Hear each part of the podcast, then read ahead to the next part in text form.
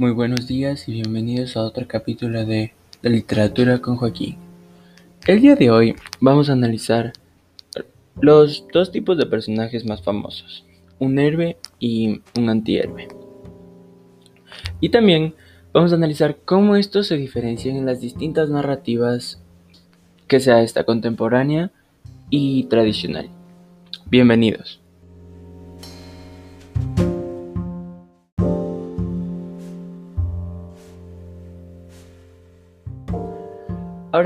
Tenemos que entender bien qué es un héroe. Primero, un héroe es alguien que se dedica a ayudar a otros de manera desinteresada. También, un héroe va a ser la persona que representa las virtudes de la sociedad en la que vive. Este va a ser a quien se aspira a ser, representando la mejor versión de los ideales de los habitantes de, este lugar en específico. Esto es algo muy importante porque Ah, es un elemento que se va a repetir entre los dos, entre el héroe y antihéroe, y vamos a ver las diferencias específicas para poder saber cuál es cuál.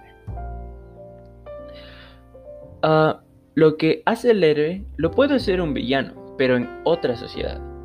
El héroe es relativo a cada sociedad y a los valores de la misma. Un ejemplo de esto es un caballero templario quien mata a los judíos por no respetar a su religión, el cristianismo. Para sus hermanos templarios, este caballero va a ser un héroe, pues respeta los valores de esta sociedad. Mientras que para los judíos, ese es un villano, por hacer lo contrario a lo que ellos representan, sobre todo por matar a sus primogénitos. La idea de este héroe es tener una travesía a través de la historia para poder resolver el problema que se presenta al inicio y genera la trama. Este tiene que ser perseverante para poder cumplir con su objetivo a pesar de los obstáculos. Va a utilizar métodos aprobados por el resto de la sociedad para conseguir su objetivo.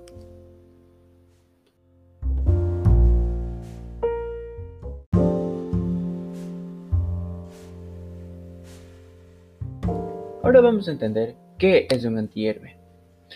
El antihéroe es un personaje que se encuentra en una línea muy delgada entre ser un héroe y un villano. De hecho, se creería que el antihéroe es la misma línea que los diferencia. Este personaje, al igual que un héroe, ah, tiene una lucha por causas justas.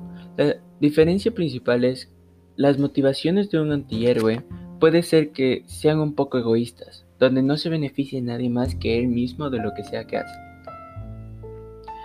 El antihéroe va a hacer el bien solo y cuando las acciones del villano o el villano mismo lo afecten a él o tenga una recompensa financiera con tal de derrotar a un villano, en ciertos casos.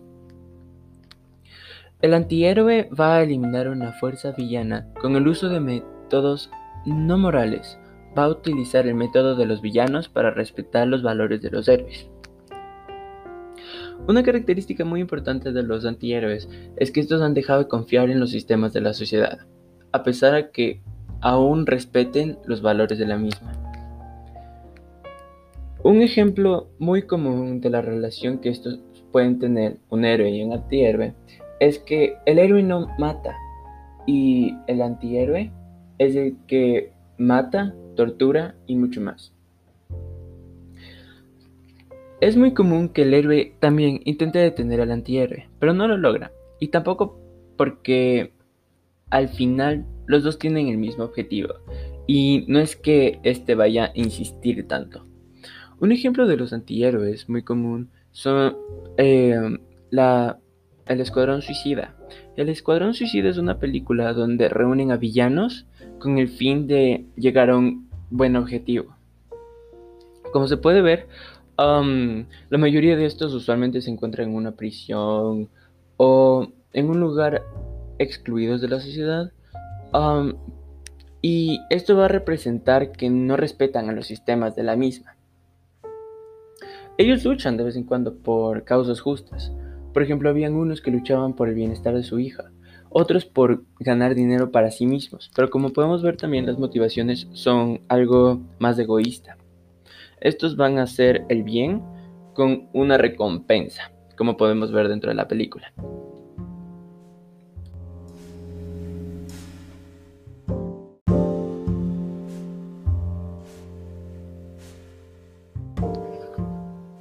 También es muy común ver que un antihéroe esté viviendo bajo el margen de la sociedad.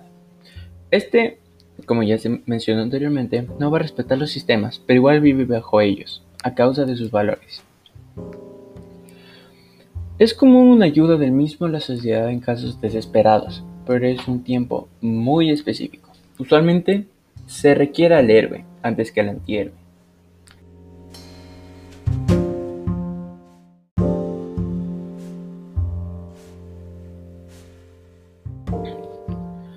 Ahora vamos a analizar la literatura tradicional y la contemporánea. La literatura tradicional tiene una narración y descripción que se encuentran bien delineadas. se puede decir e identificar cuando un narrador está describiendo o está narrando los acontecimientos. Los diálogos están incluidos en forma de él dijo, respondió y más. La visión del narrador se enfoca en la primera persona o en la tercera. Los temas que se tratan en este tipo de libros están relacionados con los temas políticos, religiosos, económicos, sociales. Y el tiempo es lineal y cronológico, a medida de cómo y cuándo pasaron los eventos.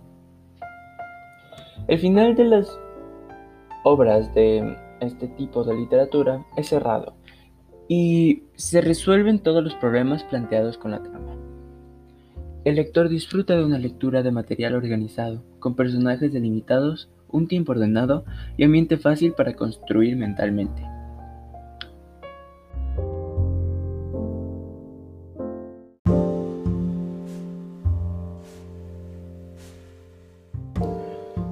Ahora vamos a analizar la literatura contemporánea. La narración y la descripción se mezclan entre sí. El lector aprecia ambas por la actuación de los personajes. Los diálogos no están procedidos usualmente por ninguna fórmula. También se utiliza un lenguaje escatológico, donde se presentan groserías. El narrador tiene una polifonía de voces y no se tiene claro quién narra. Ahora los temas. Se centra en el hombre y en sus circunstancias. También se busca una respuesta ante la vida y las adversidades que ésta puede tener. No tiene un tiempo cronológico, al igual que el final, este no es abierto y no se resuelven necesariamente todos los problemas planteados por la trama. El lector es un cómplice del narrador, quien debe volver a elaborar el texto con lo que entendió y organiza su mente al rompecabezas del autor.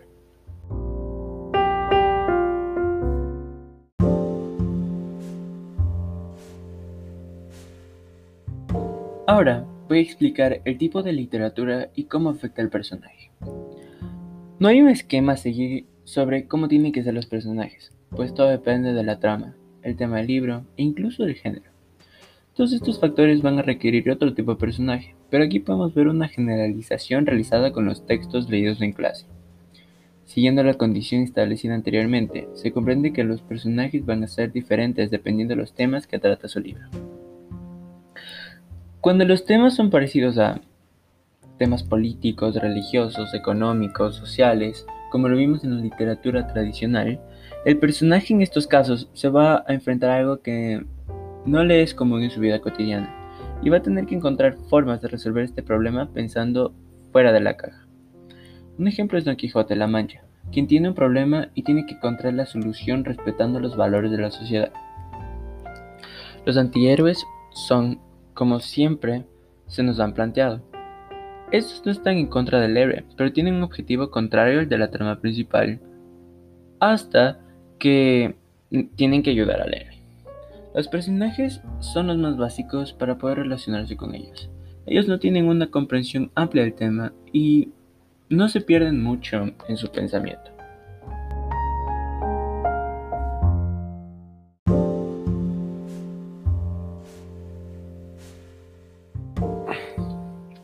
Ahora vamos a ver cuando los temas son parecidos a temas que se centran en el hombre y sus circunstancias, al igual donde se busca una respuesta ante la vida y las adversidades que ésta puede tener. Estos son temas que nosotros podemos ver en la narrativa contemporánea. Los personajes, aún así sean héroes, van a tener una característica similar a la de los antihéroes, y no es estar de acuerdo con ciertos sistemas de la sociedad. Ellos no intentan buscar la resolución a los temas, nada más que utilizando una reflexión propia que les va a llevar a otra teoría. No son tan idealizados los valores, pues se siente que debe haber un cambio o explicación a algo que no tiene sentido. Un ejemplo es Augusto en el libro El túnel. Aquí se encuentra un monólogo donde el personaje principalmente nos da su opinión sobre que le parezcan hermosas el resto de mujeres. Antes no le parecía así. Antes él estaba cegado por sus propios pensamientos. Pero una vez una de esas mujeres le cambió la forma de ver el mundo, él vio el mundo con nuevos ojos.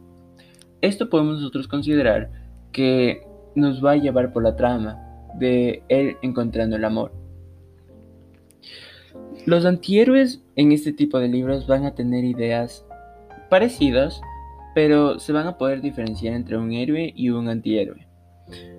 Aquí nosotros podríamos decir que, utilizando el mismo ejemplo de el túnel, Eugenia, la persona que le movió el mundo a Augusto, tenía ideales muy parecidos, pero al mismo tiempo como que estaba en contra del héroe a todo momento. Igual estos tenían una reflexión, una manera de ser, y se puede encontrar un pensamiento mucho más avanzado que en la narrativa tradicional. Los personajes representan a los pensamientos más íntimos y profundos de las personas, para que estos no tengan una conexión superficial con el lector. Aquí entra una razón que dice, no todos los libros son para una persona. Esto también se puede ver en el libro La Niebla, donde sentimos que el narrador nos da sus ideas más íntimas explicando por qué se siente raro al hablar con una persona, todas las cosas que pueden salir mal, todas sus inseguridades, todo lo que nos deja ver el narrador. Esto nos ayuda a tener una conexión más profunda con el libro y así le sube el valor de la obra. Muchas gracias.